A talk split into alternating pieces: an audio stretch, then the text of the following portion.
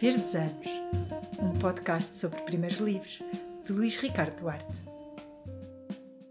Olá, sejam bem-vindos aos Verdes Anos e ao episódio número 59 deste podcast que tenta perceber como é que um escritor se tornou escritor, como descobriu a sua vocação e que caminho percorreu até o lançamento do seu primeiro livro. Todas as semanas, sempre às segundas, um novo episódio, um novo convidado, um novo livro. Hoje temos connosco Paulo Tavares. Nascido em Lisboa em 1977, Paulo Tavares é poeta, tradutor e editor, três atividades em torno do livro e da sua divulgação a que se dedica com a mesma intensidade e exigência. Antes foi professor de português e inglês. Tem sido responsável pela revelação de novas vozes da poesia portuguesa, nomeadamente na editora Artefacto, que cofundou e da qual é editor. Está também ligado ao Reverso, um encontro de autores, artistas e editores independentes. Na tradução, já verteu para português nomes como Daniel Defoe, Jonathan Swift, Ray Bradbury ou Viet Thanh Nguyen. Na poesia, é autor de imagens fortes, que ora remetem para um eu, ora buscam outras geografias, tudo em poemas que se alongam e noutros que se fixam em breves versos. Entre outros, publicou Minimal Existencial, Linhas de Hartmann, Capitais e o recém-lançado Órbitas. Estreou-se em 2007 com o volume de poemas Pêndulo, que começa assim. Quando era pequeno, comprimi formigas de asa contra o espeto de pequenas ratoeiras. Disfarcei as ratoeiras na terra e esperei que a fome dos pássaros os levasse até à emboscada. Sorrindo, vi as formigas e os pássaros definharem no sufoco de arame prensado. Hoje, ao escrever, tento recuperar a vida e os céus dos seres que matei. Muito obrigado, Paulo, por a tua presença nos Verdes Anos e por esta leitura. Muito obrigado, Ricardo, pelo convite. Há pouco antes de começarmos a gravar, já estávamos a falar sobre se haveria qualquer coisa de programático no título do teu primeiro livro e tu deste-me a entender que sim, ainda que seja uma concepção da poesia que, à qual talvez estejas um pouco mais uh, afastado. O que é então para ti a poesia? É como o próprio pêndulo, um registro dos dias ou como no alfa pendular, qualquer coisa que equilibra os dias? Sim. Ora, bom, são duas questões difíceis de responder, claro. Uh, a parte programática é uma parte que acaba por surgir de forma não consciente, inconsciente, mas se pensarmos nesse movimento do pêndulo entre, entre dois espaços físicos ou até metafóricos, entre o passado e o futuro, entre um eu, o nosso interior, o nosso íntimo e a relação que temos com os outros, com a realidade poderemos uh, dizer que há uma, uma, parte programática neste, neste livro. Que é um livro que tem o seu tempo, não é? O primeiro livro do. do o meu primeiro livro de poesia, uh, já publicado há mais de uma década, uma, uma década e talvez 16 anos. E, portanto, há, uma, há também na, minha relação com ele uma espécie de movimento pendular, sendo que este movimento, neste momento, estou afastado e um bocado mais afastado, digamos assim, deste fazer poético. Ou seja, é um livro como todos os livros acabam por ser, um, ou muitos livros, primeiros livros, com uma tentativa ainda de procurar algo, uma forma de escrever. Uh, a tal voz autoral que se fala tantas vezes na literatura. Portanto, essa voz aqui ainda, ainda está a ser tacteada, ainda está a ser, digamos, ainda estou a, a ter a, a, várias experiências ou a tentar experimentar várias coisas e, e o que faz, que faz deste livro também um livro bastante heterogéneo nesse sentido, o que não é, julgo, propriamente mau, mas também não é uh, aquilo que me olhar para trás, não me envergonha o livro, mas também, como te dizia há pouco, uh, se fazendo este exercício que se faz muitas das vezes nas, uh, nas antologias, ou a determinada altura os autores, os poetas fazem antologias de obras completas ou poesias incompletas da sua obra, digamos que este livro ficaria bastante incompleto ao ser vertido para para uma espécie de poesia reunida. Mas uh, era uma altura de muita pesquisa, de muita procura do que é que poderia ser a tua voz, como é que ela se poderia expressar? Não era nesse, nesse sentido consciente, ou seja, era uma, uma, um período de faculdade em que conhecia outras pessoas, meus colegas de, de, faculdade, de curso, mais novos do que eu, porque eu na realidade fui para a faculdade já há alguns anos, só acabei o secundário e depois tive 6, 7 anos sem estudar e só depois é que me inscrevi no ensino, no, no ensino superior. E tinha alguns colegas mais novos que escreviam também, estavam a começar, e, e, na altura havia aquela loucura toda com os blogs e criámos blog, um blog.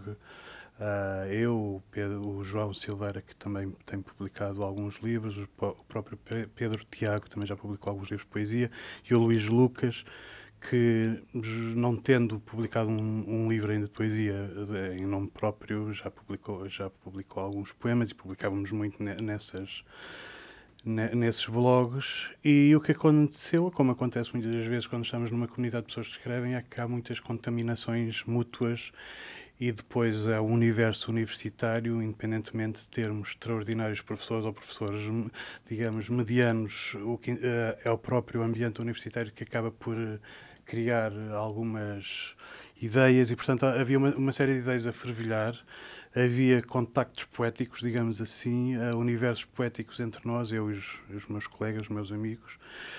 E, portanto, eu todos os dias escrevia um, dois, três poemas, o que e isso encaro realmente com alguma, com alguma inveja esse, esse período. E depois partilhávamos a nossa, aquilo que fazíamos, o que, e não só partilhávamos uns com os outros, mas também com aquilo que é um leitor que nós não conhecíamos, eram pessoas algumas, depois percebíamos quem eram que, que liam o, o nosso blog, mas essa, era, era essa. Hum, havia efetivamente um retorno imediato relativamente àquilo que nós escrevíamos através dos blogs e na altura ainda uh, havia pessoas que realmente deixavam comentários, nós daí diziam, de forma elogiosa ou nem tanto, não é?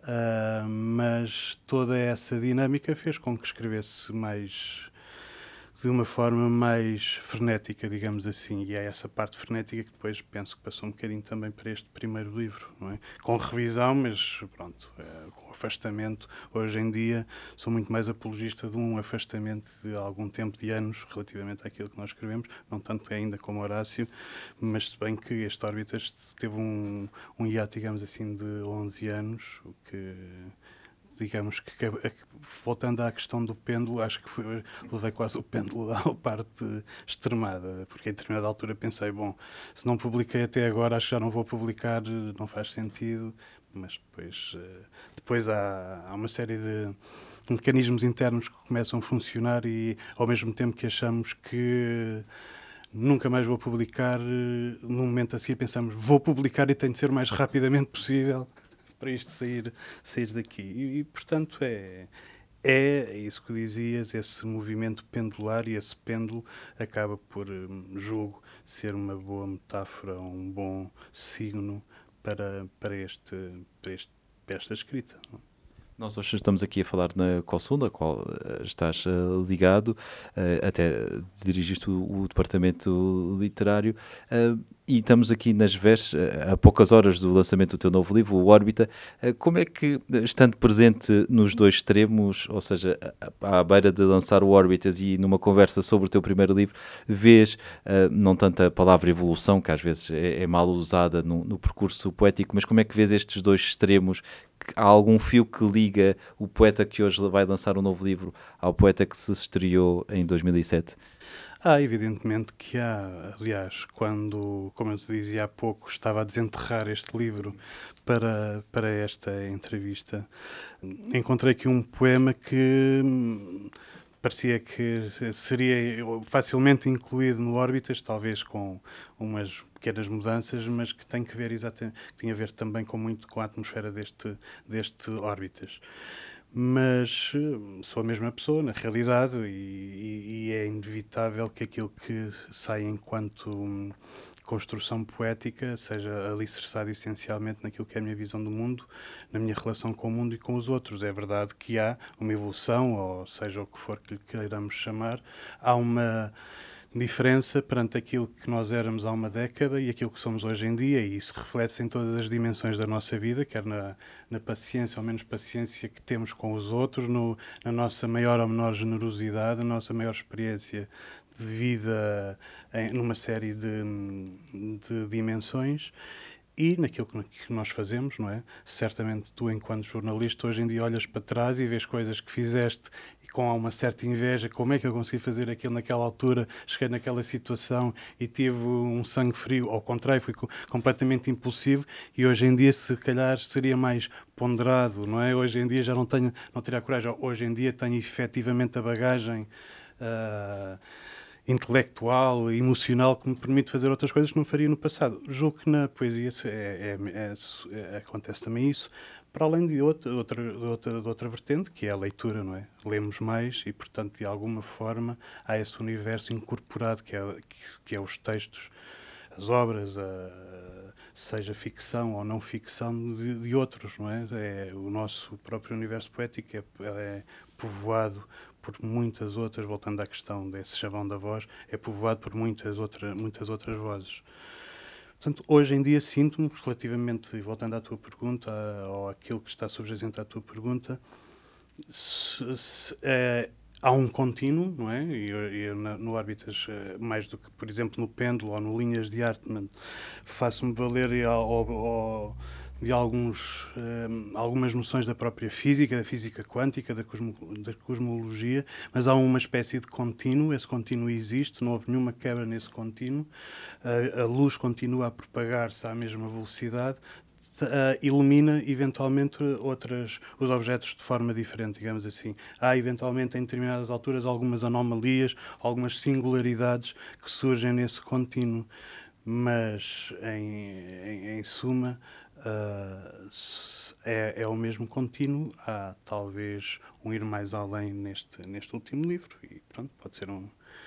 Pode não ter nenhum leitor e se calhar a conclusão poderá ser tantos anos sem escrever, mais valia ter ficado na gaveta, esperemos que não, mas é sempre o risco quando se publica. Mas hoje em dia o que acontece é que me sinto muito mais confortável com aquilo que escrevo do que eventualmente no, no início, e acho que isso é o trajeto, é o percurso normal de um, de um poeta, de um escritor. Nós já vamos uh, entrar mais dentro de um pêndulo, mas já que usaste a ideia de contínuo, qual é que é a raiz desse contínuo? Tu consegues ter a, a memória mais antiga ligada à leitura, um, até da aprendizagem da própria leitura? Julgo que sim, um, talvez de forma um, lateral, digamos assim, não diretamente. Eu lembro-me que, ainda muito novo, queria ser cantor. Uh, infelizmente não nasci com os dotes vocais necessários para tal uh, atividade. Mas o que é que ditou esse, esse desejo?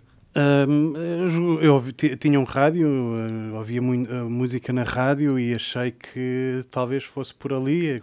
Gostava de cantar e ter a, ideia, a ideia de um cantor seduzia-me bastante na altura, muito novo.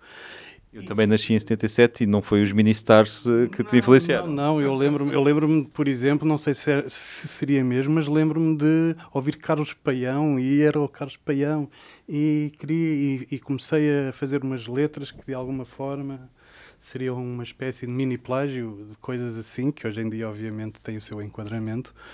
Mas o engraçado na altura é que, obviamente, de uma forma muito imberbe, muito pueril, na minha ideia de cantor, o cantor eh, escrevia as suas próprias letras. Para mim era inconcebível que alguém cantasse coisas com aquele grau de emoção, coisas escritas por outra por outra pessoa. E, portanto, para mim é, era a ideia do cantautor, não é? Uh, seria isso. E, portanto, eu, para ser cantor, teria inevitavelmente de aprender a escrever, escrever com alguma qualidade coisas que pudessem ser depois transformadas em música.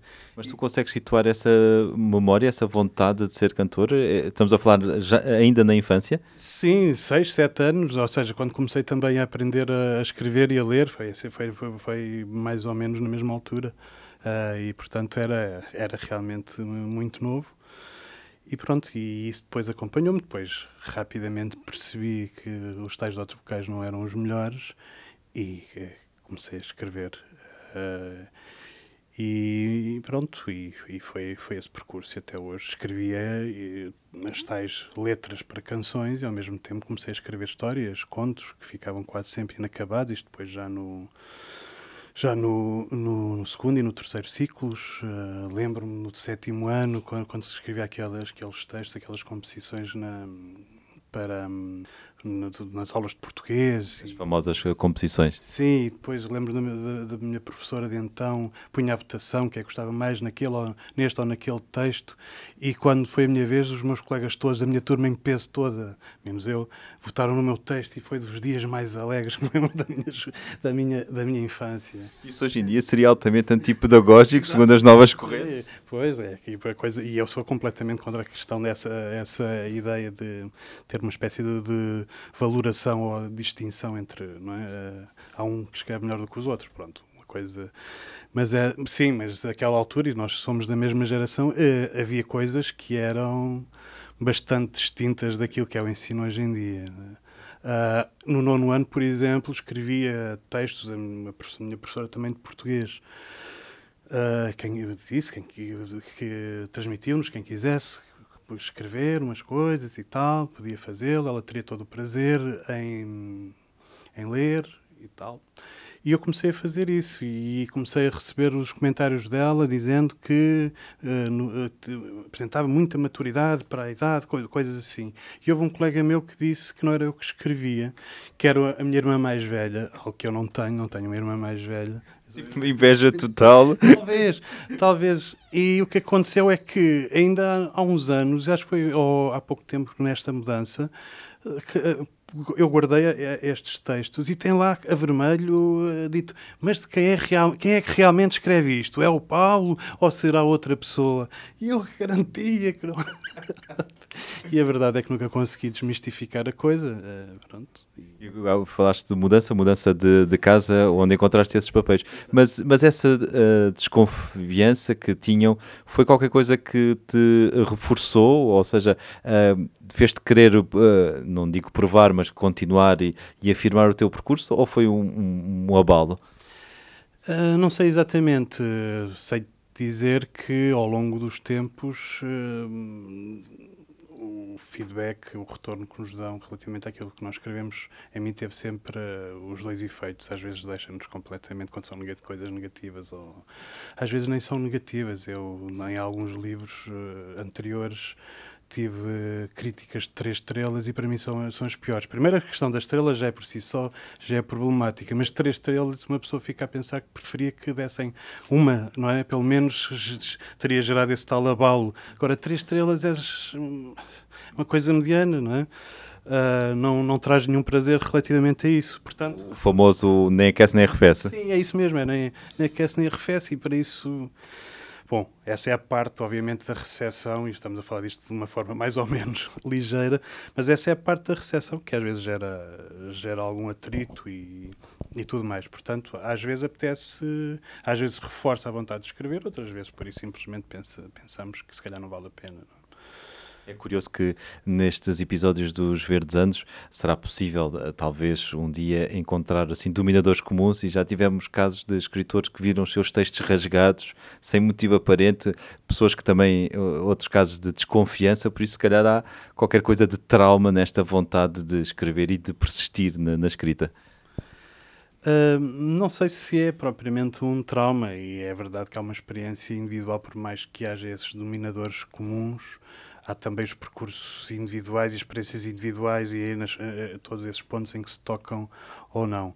No, no, no meu caso, haver um trauma, não, na, na, perspectiva mais clínica da coisa, mas mais na perspectiva de seção, foi efetivamente em determinada altura com, com amigos e hoje em dia com, com a Sara Felício, termos a Artefacto, que é uma vertente editorial da COSUL, e que ela já surgiu há uma década, em, em 2000 e há mais de uma década, em 2011, 2012. Uh, desculpa, em 2010 foi quando foi publicado também, publicámos alguns livros e estávamos a publicar alguns livros com mais força, digamos assim, com mais com mais ânimo, mas foi perceber que realmente às vezes nos sentíamos sozinhos ou não acolhidos às vezes e a verdade é que hoje em dia na Artefacto publicamos muito pouco, um livro de dois em dois anos talvez, por, por estas duas razões. Por um lado, e esta é a negativa, porque às vezes parece que tens de te filiar num partido poético ou literário para efetivamente ser levado a sério, ou pelo menos ser posto debaixo de um chapéu, e nós nunca quisemos que nos uh, que nos abrigassem de um chapéu quando não estando a chover. Uh, e por outro, uh, uh, falava da, do facto de não publicarmos com tanta frequência, porque publicamos livros que nos, que nos, chegam, nós não procuramos autores, no fundo, artefacto, se calhar nem, nem, nem, será propriamente uma editora, daí a vertente editorial, ou seja, nós publicamos livros, mas não temos uma coleção, não publicamos novos autores e depois pro, pro, procuramos publicar autores já ou, ou, ou, já mortos ou com um outro tipo de projeção no nossa, na, na, nossa literatura ou na literatura mundial. Portanto, é, um, é uma editora, uma vertente editorial, editorial desculpa, que publica uh, poetas, essencialmente, que estão a começar a dar os primeiros passos. Portanto, era uma porta que se abria que na, na altura nos parecia que estava um bocadinho fechado, pelo menos perra, era difícil entrar. E hoje em dia o, o, o fenómeno está completamente invertido. Eu dizia-te, desde 2010 até hoje surgiram muitas, muitos projetos independentes, muitas pequenas, as chamadas pequenas editoras ou editoras independentes. Há uma espécie de explosão nessa área. E foi, foi à, à, volta de uma década desta parte. É verdade que já havia algumas na altura, mas não como, como existem hoje em dia. E algumas delas a fazerem trabalhos, um trabalho muito bom. Depois aos autores seguem até há, uns anos esta parte os autores depois basicamente seguiam o percurso de serem publicados pelas tais editoras canónicas é? no caso da poesia a Síria Alvim, a Relógio d'Água e tantas outras hoje em dia há já há autores que poetas, essencialmente, têm uma, uma ideia de fidelidade à editora onde começaram, vemos alguns casos assim, e que de alguma forma é também uma espécie de declaração de statement relativamente àquilo que entendem como o universo poético ou o campo de poder, como dizia Borretier, relativamente à, à, às dinâmicas da cultura. Portanto, o, o, na parte do campo poético há uma série de coisas interessantes a acontecer. Depois, em termos da recepção, seja da crítica, seja do, do universo de leitores, essas são as coisas mais complicadas e que têm requerido muito debate. Pois, ele, na verdade, o debate também é reduzido e, portanto, depois há muitos equívocos, há muitas lutas e às vezes o debate, quando surge o debate, é mais uma guerra do que propriamente um, tentar chegar a uma conclusão conjunta. Os uh, leitores do podcast Verdes não me perdoariam se eu não voltasse ao cantor uh, que, que, eras, então a essa raiz do, do, do contínuo que tínhamos a falar, uh, e tu davas concertos em família, para amigos, escrevias também em algum momento, ou seja, fiquei com a ideia que a leitura, a, a, escrita quase que é simultânea com a leitura, ou houve também um, um fator preponderante da leitura nesse processo todo? Bom, na parte do cantor, efetivamente, confirmo que em determinada altura eu e o meu irmão, que é 5 anos mais novo do que eu, e um primo, com um gravador, tentámos gravar várias canções e aquilo que nos, às vezes, uh, digamos que não era uma, um stand-up, porque não era comédia, mas aproximava-se muito disso em termos de, de, músicas improvisadas e tudo mais.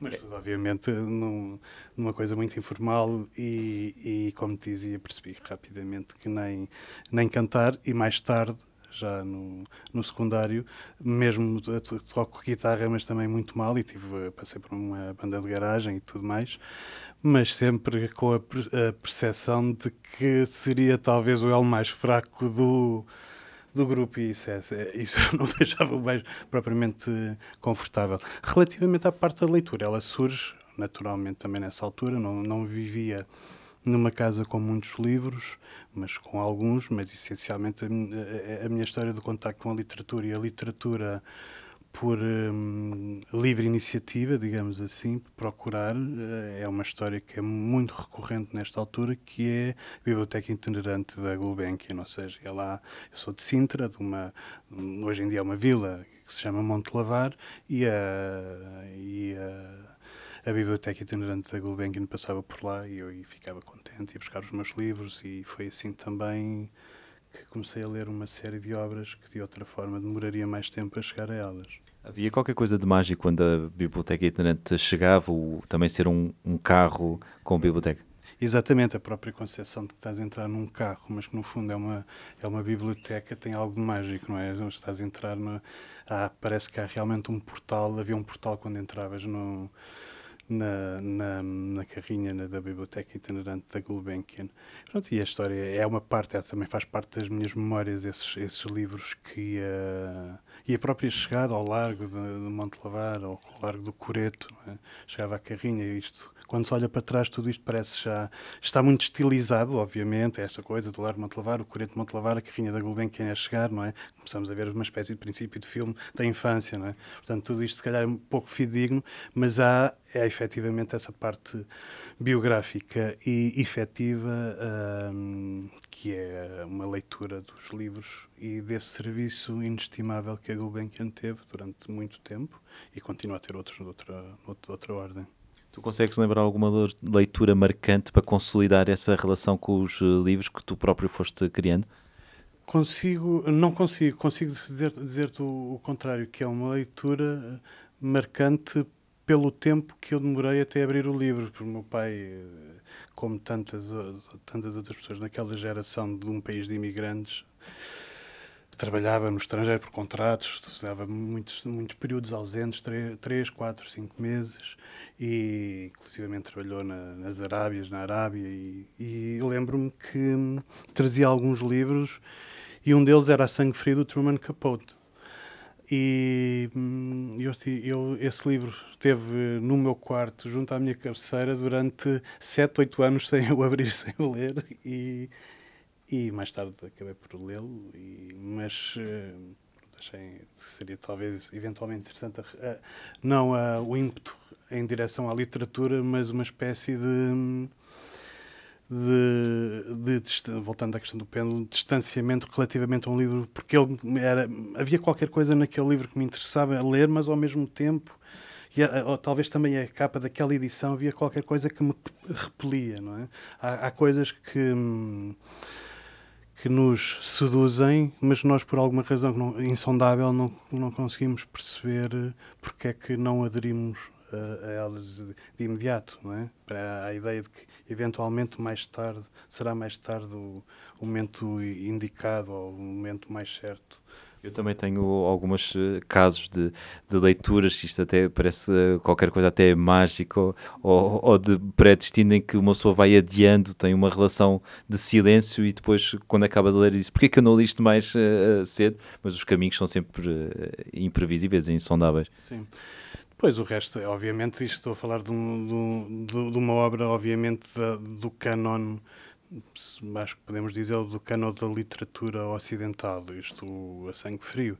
Mas naquela, numa altura inicial, obviamente, lê-se, toda a gente lê, acho eu, quase toda a gente lê a aventura, aos cinco, é, é esse, tipo, esse tipo de literatura.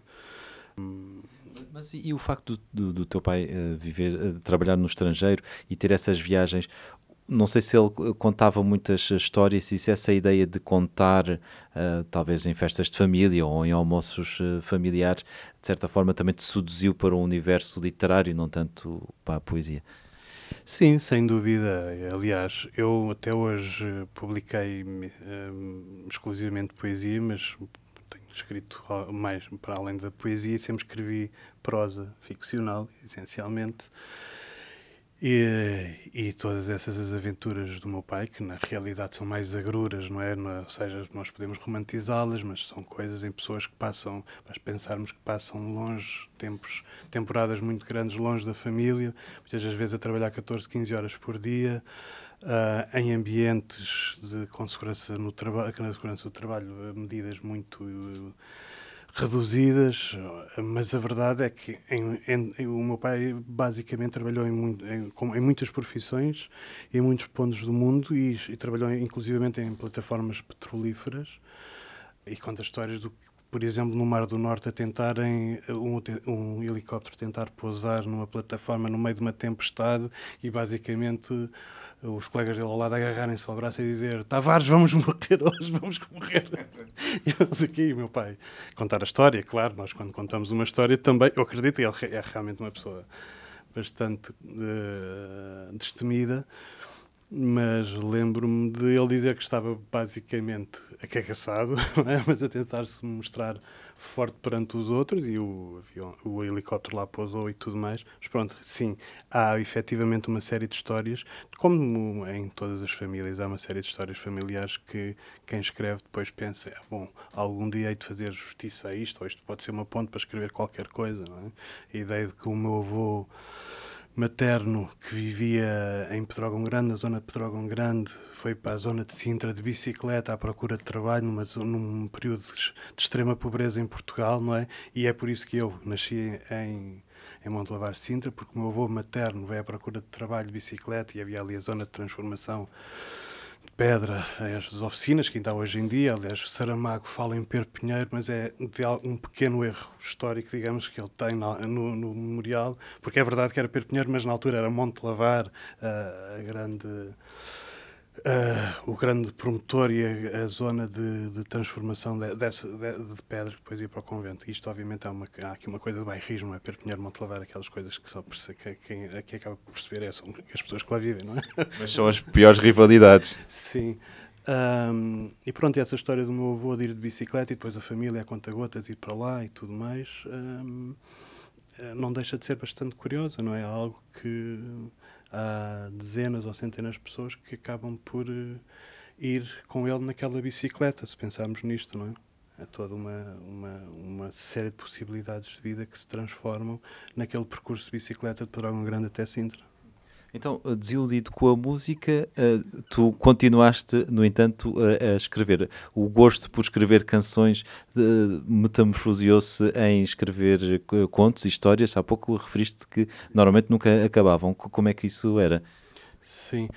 Bom, logo à partida, a música nunca nos desilude, não é? Uh, acho que podemos não gostar de de determinada música ou determinado cantor ou determinada banda, mas encontramos sempre outras coisas que nos surpreendem e que nos preenchem e tudo mais. Uh, a esse propósito, ainda antes de voltar à tua pergunta e se me perder, depois, por favor, repete a pergunta. Estamos cá para isso. Uh, eu, enquanto professor de português, muitas das vezes, como todos os professores de português e não só, vi-me muitas vezes no dilema do professor não gosto de poesia, não é? Quase, e eu tentava transformar a coisa como, mas tu não gostas de música, não é? Ah, podes não gostar de rap ou música chamada música clássica ou erudita, ou seja o que for, ah, mas dizer que hum, não gosta de poesia é uma coisa tão sentenciosa, se calhar temos de ouvir, de ver, neste caso, de ler vários, vários autores e várias formas de escrever diferentes. Portanto, ou seja, poesia música, uh, ninguém te dirá que não gosta de música. É muito difícil encontrar alguém que te diga que não gosta de música. A probabilidade de encontrar alguém que te diga que não gosta de poesia é infelizmente bastante grande, não é? Mas alguém que num dia de sol vai a um lançamento de um livro de poesia e não vai à praia, é ainda mais, é ainda mais raro de, enco de encontrar.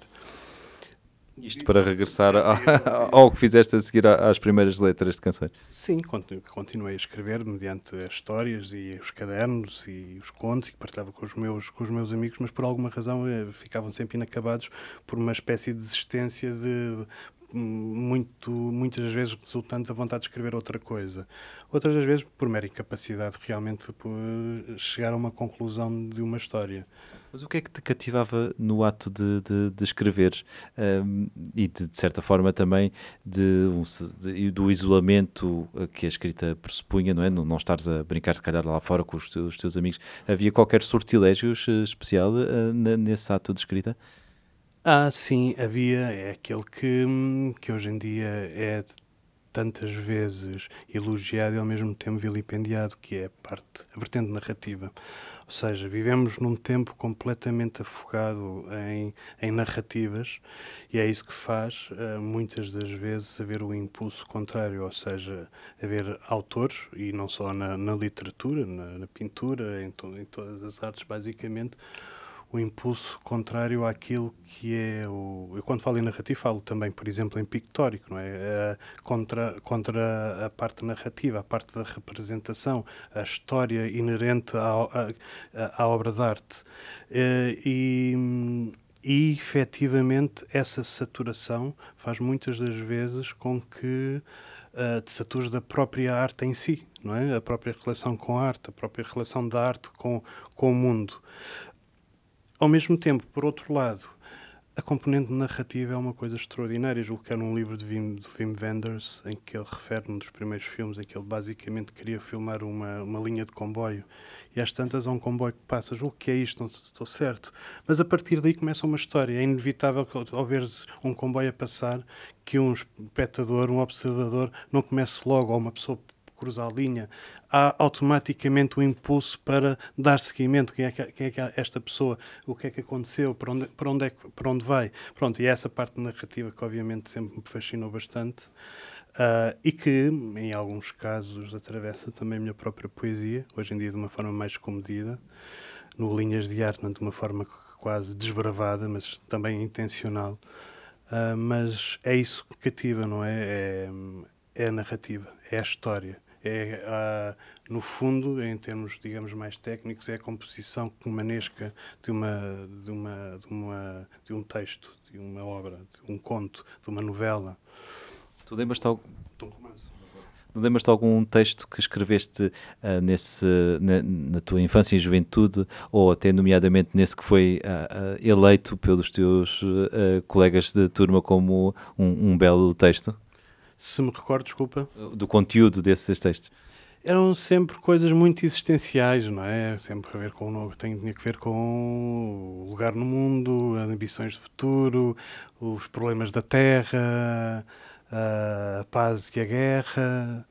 Na altura ainda não se falava tanto no clima, mas certamente se fosse hoje, hoje seria os, os problemas das alterações climáticas, mas pronto, tudo de forma muito pueril, mas eram uma preocupação com uh, o percurso da humanidade. Aquilo que hoje em dia um crítico literário, de forma muito cínica, dirá que é uma vertente moralista, uma vertente moralista da, da escrita.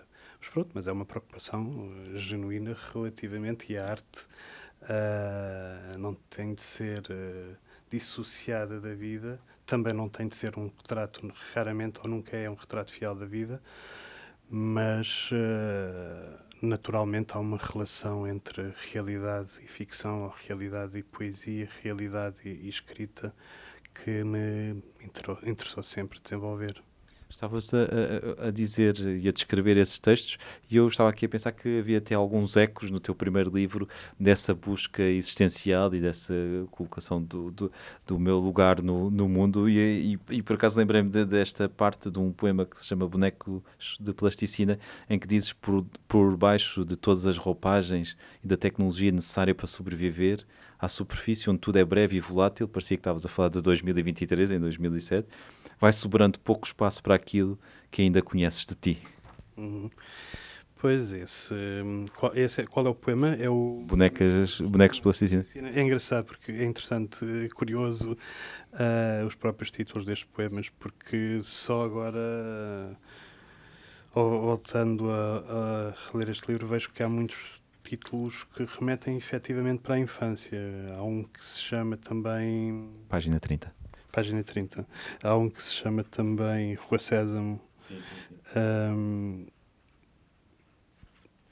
mas uh, sim, é, é, é há, há, algo, isto obviamente é isto que tu leste, há uma descrição da, da realidade com a qual nós nos relacionamos, mas uh, há muitas formas de, de, o dizer, mas é essa busca, não é? A forma como nos enquadramos ou não uh, num tempo, é? numa comunidade ou na busca de uma comunidade ou na relação com, que temos com aquilo que nós próprios que ambicionamos e nunca chegamos a ser ou que pretendemos ser, não é? Uh, a própria ideia que neste momento me estás a fazer uma entrevista e há sempre uma voz dentro de mim que está a dizer devias, devias dizer outra coisa, ou seja, não estás efetivamente a ser fiel àquilo que, completamente fiel àquilo que é o teu contínuo de ideias interiores, não é? Muita gente tem isto, eu efetivamente também o tenho, que é uma voz crítica bastante sonora e às vezes grita, inclusivamente, e isso pode ser bastante hum, interessante em algumas circunstâncias para nos fazer escrever, a ter uma percepção das coisas, e outras vezes pode ser incapacitante. Mas é, no fundo é isso, é uma relação com os outros e, com nós mesmos, uh, e que nesse, nessa, nessa, nesse certo leste é, é a superfície, não é? Uh, os contactos superficiais e, e, a procura de uma profundidade que muitas das vezes é ela própria uma ilusão, não é? Eu sempre ouvi dizer, positivamente, que tu eras daqueles editores à antiga em que lia e se dispunha a, a, a falar com, com, o teu autor verso a verso, ou seja, a que mais do que editar era um pretexto para um diálogo, uma conversa sobre a poesia. Sim, é verdade. Nós, quando começámos com o Artefacto, a ideia era, era essa: eram poetas que tinham pretensões de publicar os seus próprios livros, por esta ou por aquela razão, se hum, achavam que poderiam contribuir também na, na parte da edição relativamente a outras, outras pessoas que tinham dificuldades em, em ser publicadas. É? Uh, mas a ideia era sempre um diálogo. Uh, hoje em dia, em muitos casos, isso não acontece e depois também depende dos autores. Há autores que precisam mesmo que, que haja um acompanhamento. São, há uma. Hum, uma insegurança natural eh, naquilo que se escreve muitas das vezes e é preciso e gostam, e gostam de ter uma, uma, esse, esse retorno às vezes e que é sempre um trabalho difícil ou seja é, é porque é fácil entrar numa zona de um autor em que mesmo a, a tua visão de que algo poderia ser mais bem trabalhado pode ferir o autor não é? e é isso que um editor hum, tenta ao máximo não fazer, não é? É de alguma forma incapacitar, digamos assim. Ou seja, se fosse no futebol, era basicamente fazer ter uma entrada a pé juntos ou alguém que é da tua própria equipa. E, portanto, há, há, que ter uma sensibilidade e depois depende. Há, publicamos livros em que, basicamente, não fizemos muitas sugestões ou nenhuma sugestões, ou sugestões ou uma ou duas, e outros em que foi um trabalho mais aprofundado, mas também muito, teve muito que ver com aquilo que eram os próprios livros e a própria disponibilidade ou vontade dos autores, não é? Porque felizmente não, não, não nos aconteceu, mas sabemos que há autores que as coisas estão escritas, estão fechadas e se quiserem publicar é assim ou não. E a mesma coisa com os editores, e há, há que perceber que hoje em dia criticamos bastante, muitas das vezes criticamos, criticamos bastante os editores que são apenas publishers, ou os editores que são apenas ou publicam ou não publicam, mas hoje em dia também é muito difícil, em muitos casos, lidar com os próprios autores. Os autores, no, no fundo, como a uma forma eh, generalizada, as pessoas ficam, estão cada vez mais cheias delas próprias e, portanto, às vezes é difícil estabelecer um diálogo, não é? Muitas das vezes um, uma chamada de atenção é uma declaração de guerra, não é? é encarada como uma declaração de guerra. Portanto, é verdade, nós sempre fizemos esse trabalho de proximidade com o texto e sempre que achámos que podíamos dizer qualquer coisa para que o texto ficasse melhor, sempre o dissemos. Mas há também outra vertente da dificuldade disso, em alguns casos, poder uh, ser na medida em que pode, por um lado, uh, suscitar uh, algum, uma, uma, insegurança maior num autor, principalmente num autor que publica o primeiro livro. Nós publicamos algum, alguns primeiros livros de alguns autores. Ou, por outro lado, uh, na própria subjetividade, porque nós fazemos sempre esse. É, é, é inevitável, tem-se dizer isso inicialmente, é? Tudo aquilo que é uma observação tua relativamente àquilo que outra pessoa escreve tem um caráter subjetivo tremendo, é? Tem que ver com aquilo que tu lês, com aquilo que escreves, com a tua própria maior ou menor disponibilidade para o texto e maior ou menor capacidade de o transmitir, porque muitas vezes podemos ter uma série de ideias relativamente ao texto e não conseguirmos transmitir. Portanto, e hoje em dia, felizmente, alguns editores que fazem esse trabalho também, há essa dificuldade, me parece que isso já é uma, não geracional, mas temporal do nosso tempo, em que há uma dificuldade, no fundo, das pessoas comunicarem, debaterem e, no fundo, não guerrearem. E com isto, a guerra às vezes não bélica, a guerra bélica, mas com isto não estou a dizer que temos todos nos sentar e concordar com tudo. Obviamente o debate e o debate aguerrido muitas das vezes é mais frutuoso do que simplesmente uma espécie de diálogo complacente. Uh, mas há algo que me parece cada vez mais transversal ao nosso tempo, é essa essa dificuldade em debater, debater as coisas sem que isso seja uma espécie de facada no ego. Sim, são os chamados circuitos uh, de, uh, de, uma, de, um público já conquistado, não é? Falamos para as pessoas que têm as mesmas ideias e, e às vezes há uma fuga a esse tipo de confronto de ideias. Sim, o confronto de ideias é, é aquilo que se chama o viés confirmatório, não é? Tu procuras algo que basicamente vai reforçar a, já a tua própria ideia enviesada a determinada coisa. Tu não procuras a verdade, procuras algo que confirma as tuas ideias. Há um livro muito engraçado de uns ensaios do Philip K. Dick, que é um dos meus autores preferidos de ficção científica uh, e não só, de ficção, de ficção, digamos assim, especulativa, em que ele julga que é um texto que se chama. Bom, uh, como. Uh, desculpa, ver se me recordo. bom, é um, é um livro publicado na Vega de alguns ensaios do Philip K. Dick e, e num deles ele refere, fala das fakes, na altura não se falava de fake news, mas basicamente é a ideia das pessoas estarem habituadas a uma, quando há Disneylandia, estarem habituadas a ver lá os flamingos à entrada que são de plástico e tudo mais, e que provavelmente toda aquela fantasia desaparecia se em vez dos flamingos de plástico estivessem realmente flamingos verdadeiros, ou seja, o real, e o Philip K. diz, Philip K. Dick diz que seriam as fake fakes, ou seja, as uh, falsas falsidades, ou as falsas imitações, ou seja, o real como uma imitação de uma, de uma ficção. E que as pessoas não, já não tinham capacidade de incorporar, porque está, estava de tal forma negociada nessa ideia de entrar na Disneylandia que, vai, que vais deixar para trás um contacto com uma realidade cotidiana, corriqueira, seja o que for, que se tivesse um elemento real introduzido, contaminava por completo a tua relação com essa fantasia. E isso é, é, é uma ideia que recupero muitas vezes sobre a, a relação do, com, com a realidade, a, a, própria fantasia, um dos poemas do início, não do pêndulo, dos, mas do Órbitas, deste último livro, refere exatamente isso, a necessidade de uma fantasia desmedida, mas não a do simulacro, uma fantasia, ou seja, de que apela à capacidade de imaginação, que seja realmente um rasgo contra essa tal fantasia negociada e na qual nos, nos, nos enterramos, para voltar ao início.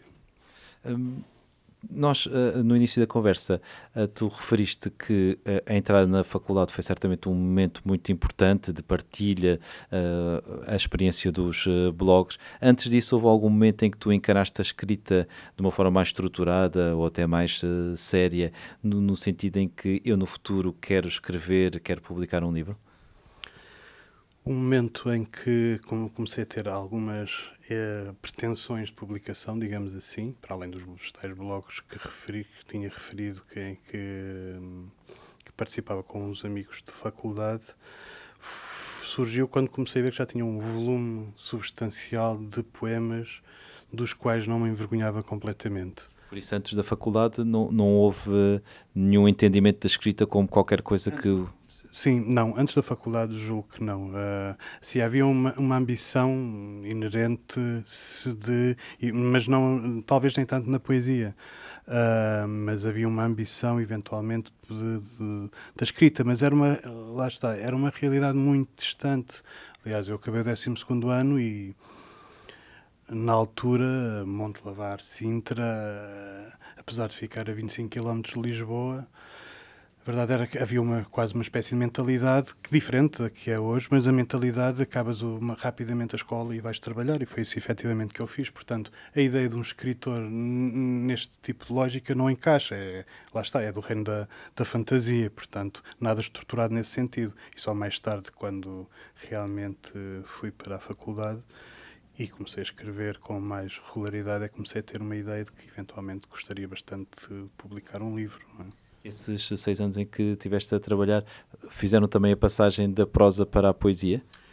Em grande medida, sim, porque não sei se te recordas, na altura surgiu também um fenómeno que eram os canais de IRC, não é? Sim, sim, sim. E havia canais, eh, era Mirk, era o Mirk, era o Mirk em que hum, havia, muita, havia canais de poesia em que muita gente publica, uh, de, uh, publicava muitos poemas, partilhava muitos poemas. Eu lembro-me de que na altura e, e já, já, já tinha os livros, já tinha os livros na altura, mas uh, fiquei muito hum, pegado, digamos assim, à, à, escrita de Eugênio de Andrade, que é uma, aos poemas de Eugênio de Andrade, a poesia de Eugênio de Andrade, que é algo extraordinário, porque hoje em dia a minha escrita está completamente distante, mas eu, eu lembro-me de ter parado de escrever poesia durante um período longo, talvez dois, três anos, porque me parecia que aquilo que eu escrevia era tudo um plágio, uma cópia, uma tentativa de ser o Eugênio de Andrade.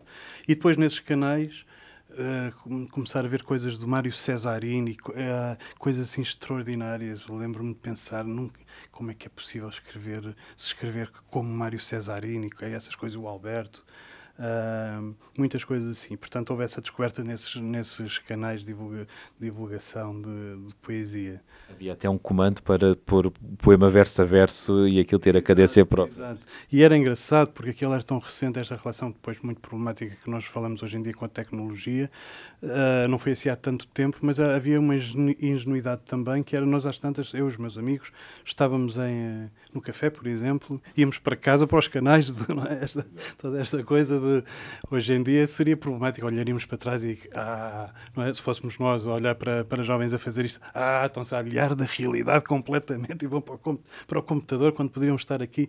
Bom, há todo um fenómeno que é, e voltando àquilo que estávamos a, que é a tua pergunta, há, há, esses fenómenos da vida e a tecnologia inevitavelmente infiltra-se na nossa vida e faz-nos uh, tomar percursos mais ou menos diferentes. Neste caso, posso dizer que sim, aquilo, concordar com aquilo que estavas a dizer. Há, houve eventualmente uma transição da prosa mais para a poesia. Depois, eh, por uma coisa também muito prática, como acontece a algumas pessoas, que é pressupor escrever um romance ou desenvolver uma história pressupõe uma, um tempo que, é, que às vezes não existe quando tens um trabalho que te ocupa o tempo todo. Então, enquanto professor, é quase impossível uh, uh, teres um tempo para articulares as ideias e escreveres não sei quantas páginas, algumas páginas por dia.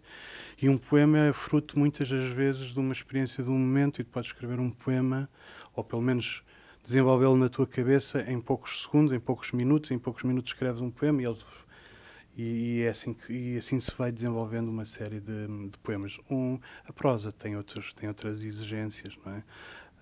Um...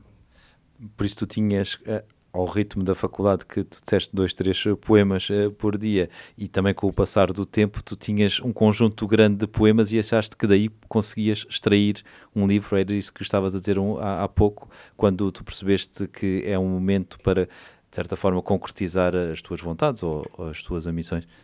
Sim, exatamente, foi isso. E depois mandei o livro para a editora. Pá, quase logo? Sim, é, numa altura, na, naqueles os poetas que, eu, que, alguns poetas que eu li na, na, naquela altura tinham sido publicados pelas Quasi. Era uma editora que não era uma editora de Lisboa e, portanto, eu tinha uma ideia de que se de alguma forma fugia um pouco ao circuito já de por mais fictício que pudesse ser, mas a ideia de que, podendo ser publicado por uma editora que não fosse este circuito de Lisboa, seria certamente por uma questão de mérito e não tanto por. Ou eh, seja, e a própria recusa seria por uma, uma recusa por. Uh, efetivamente falta de qualidade do que aquilo que me parecia que, uh, que, poderia acontecer com outras editoras, eu ficar sem saber efetivamente se o livro tinha sido rejeitado ou aceito por, uh, por razões que não tinham que ver propriamente com o mérito literário. E mandei para as quase. Um, e o livro foi publicado, na realidade, foi publicado dois anos e tal depois, foi um processo ainda uh, moroso. Não sei se na, na altura as quase já estariam com dificuldades ou não. Uh, mais tarde acabaram por. Um, por, uh, por encerrar, uh, a editora acabou infelizmente por uh, fechar as portas. Uh, mas uh, ainda demorou algum tempo o livro a ser, a ser publicado, tanto que ele foi publicado em 2007, já tinha sido escrito em 2004, 2005, finalizado, e depois foi esse período da publicação, não publicação, e depois só mais em, em 2010 é que voltei a publicar outro livro. Mas, mas esse trabalho de, de edição, esse trabalho de, de espera, Uh, tem alguma história engraçada ou foi uh, também uh, um adiar porque havia alguma incerteza quando é que ele seria publicado?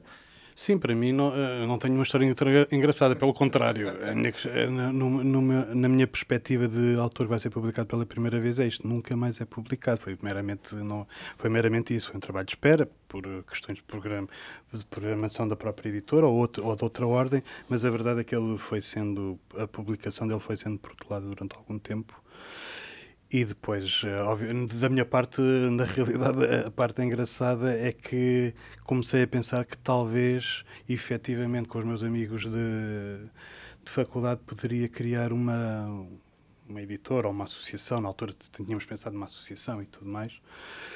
E foi assim que depois, em 2010, surgiu o Minimal Existencial, que tem uma história essa assim, eventualmente engraçada, talvez, ou medianamente engraçada, porque nesse volume de de poemas escritos, eu tinha um livro que, e, que selecionei uns, não sei, uns 50, 60 poemas e depois tinha mais 50, salvo erro, 40, 50 poemas de um conjunto que eventualmente poderiam fazer parte desse livro, mas achei que não eram suficientemente.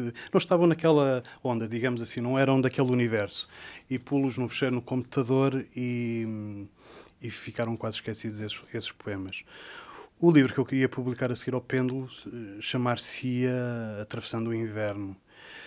E na altura, bom, tem uma história na qual, na, na, realidade, não quero alongar muito, mas foi enviada para uma editora e a editora estava interessada em publicá-lo, uma das uma editora, uma editora bastante conceituada da nossa praça, como costuma dizer, aquilo andou, como, e aconteceu este livro, que aconteceu a muitos outros, outros autores, e depois o livro acabou por não ser publicado também assim ao fim do ano ou dois. A história era estava, estava interessada, depois não estava interessada, e depois bom, aconteceram a, a autores com este editor coisas piores do que aconteceu comigo. Mas a verdade é que eu não só fiquei um bocado traumatizado aí sim com a, com a experiência, tanto que até fiz uma espécie de carta aberta na altura no blog que tinha, que se chamava Travessão do Inverno, mas repudiei o livro, não publiquei, e nunca, esses poemas eu nunca, nunca nem cheguei a incluir no outro livro. E num, num certo dia abri esse tal, esse tal hum, ficheiro que tinha os poemas lado B, digamos assim, desse livro, e pareceram-me que eram substancialmente melhores do que os outros, e foi esse que depois foram esses que deram origem ao, ao minimal existencial tudo acontece por um motivo. Qual foi a experiência de ter o livro na mão quando o Pêndulo foi finalmente publicado? Foi uma alegria imensa. Na altura, neste andar a saltitar entre faculdade e depois comecei a dar aulas, um, julgo que já vivi em Odivelas, não, sabe, não salvo erro, porque houve durante um ano ou dois vivi em Odivelas antes de vir viver para Lisboa. Uh, Lembro-me de chegar lá em encomenda com, com os livros e e ganharam existência física. E ali acabou por ter mais esse, esse peso de alívio, afinal foi publicado, é? do que propriamente outra coisa, ou seja, há... Depois tem esta coisa que eu te dizia há pouco, não é? A própria capa é uma fotografia minha, acaba, o que não, não, não foi nem perto nem de longe uma exigência. Foi, na altura a editora perguntou-me se teria alguma sugestão e eu mandei e ficou, e ficou esta. Portanto, tinha toda uma imagética uh, que me era particular. E, portanto, é a alegria de teres pela primeira vez um livro, um livro publicado, tanto que... E essa coisa que acontece a algumas pessoas, que é publicaste um livro, fizeste qualquer coisa realmente substancial, não é? Esta, isto já não me retiram, eu publiquei um livro. Uh, vou, vou plantar uma magnólia, do tal último poema do livro que se chama Teorizar Magnólias. Uh, e depois há todo um percurso que se imagina pela frente, que, que se concretiza ou não, depende, depende das pessoas, mas o livro em si. Uh, deu aso a, por exemplo, alguns amigos que iam a jantar à nossa casa ler quase integralmente o livro e olhando para trás penso que por melhor que tivesse sido uh, o jantar, o, o digestivo foi demasiado longo. Mas pronto, essas coisas é, é, que fazemos quando às vezes estamos também muito entusiasmados com, com esta coisa aí sim mágica nesse sentido, não é? Que termos um, algo que nós criamos e que nos andou a povoar a, a cabeça na, no papel, com uma boa paginação, não é? Aquela coisa do próprio livro, a própria gramagem do livro, que hoje em dia percebemos e temos muito mais cuidado. Por exemplo, quando começámos com artefacto, nós não fazíamos ideia de que de, de, critérios da própria da própria tipografia e da própria da, da, da, própria impressão dos livros e que hoje em dia temos muito mais atenção a isso atenção na medida mesmo de atenção não é ou seja é algo que nos interessa perceber o tato e, uh, e, o aspecto visual e a própria gramagem dos livros, o perceber se quando lês uma página não estás a, a apanhar as, as letras da, da, da página a seguir, não é? E o objeto em si parece-me que esteticamente é aprazível. Normalmente este podcast acaba com conselhos a jovens uh, escritores e a jovens poetas. Tens algum conselho que costumas dar a, a, quem vem bater à porta da Artefacto, por exemplo? Não propriamente nesse sentido, ou, ou seja, um conselho que posso dar é que hoje em dia, para quem escreve principalmente poesia, mas todos os géneros literários, é muito difícil, principalmente para quem está a começar a, a escrever, ter uma imediata reação da crítica ou dos jornais a um, espaço cada vez men menor. E, portanto, é não esperar que haja muita, muita gente ou sequer alguém a escrever sobre o livro. Uh, ainda há pouco tempo publicámos um livro maravilhoso na Artefacto do, de um autor que para além de ser um escritor maravilhoso, é um antropólogo bastante conhecedor e julgo que ainda não escreveram uma crítica, não sei, um texto crítico sobre este livro e o que me parece é que uh, quem perde é a própria crítica, não, não o autor. Mas para um autor que publica um livro não ter uma palavra escrita é, pode ser muitas das vezes bastante... Hum, castrador. E enquanto conselho é isso. Uh, o, é o conselho que o Vitor Silva Tavares também dava, uh, daí etc., que era se o autor, o editor, o paginador, a capista, se for caso disso, gostarem do livro, já é uma grande conquista. Tudo o que vier a partir daí é um duplicar ou um triplicar dessa conquista. E o conselho é esse, é ver, ver a, a, não pôr demasiado foco na recepção do livro, mas no trabalho e no prazer da escrita do livro. Muito obrigado, Paulo, pela tua presença nos Verdes Anos e por esta conversa. Muito obrigado, eu, Ricardo. Foi um prazer. Alegro.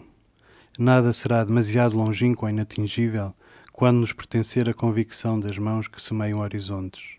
Seremos intérpretes, não instrumentos, mesmo quando nos faltarem alguns compassos na partitura desta breve ou eterna sinfonia.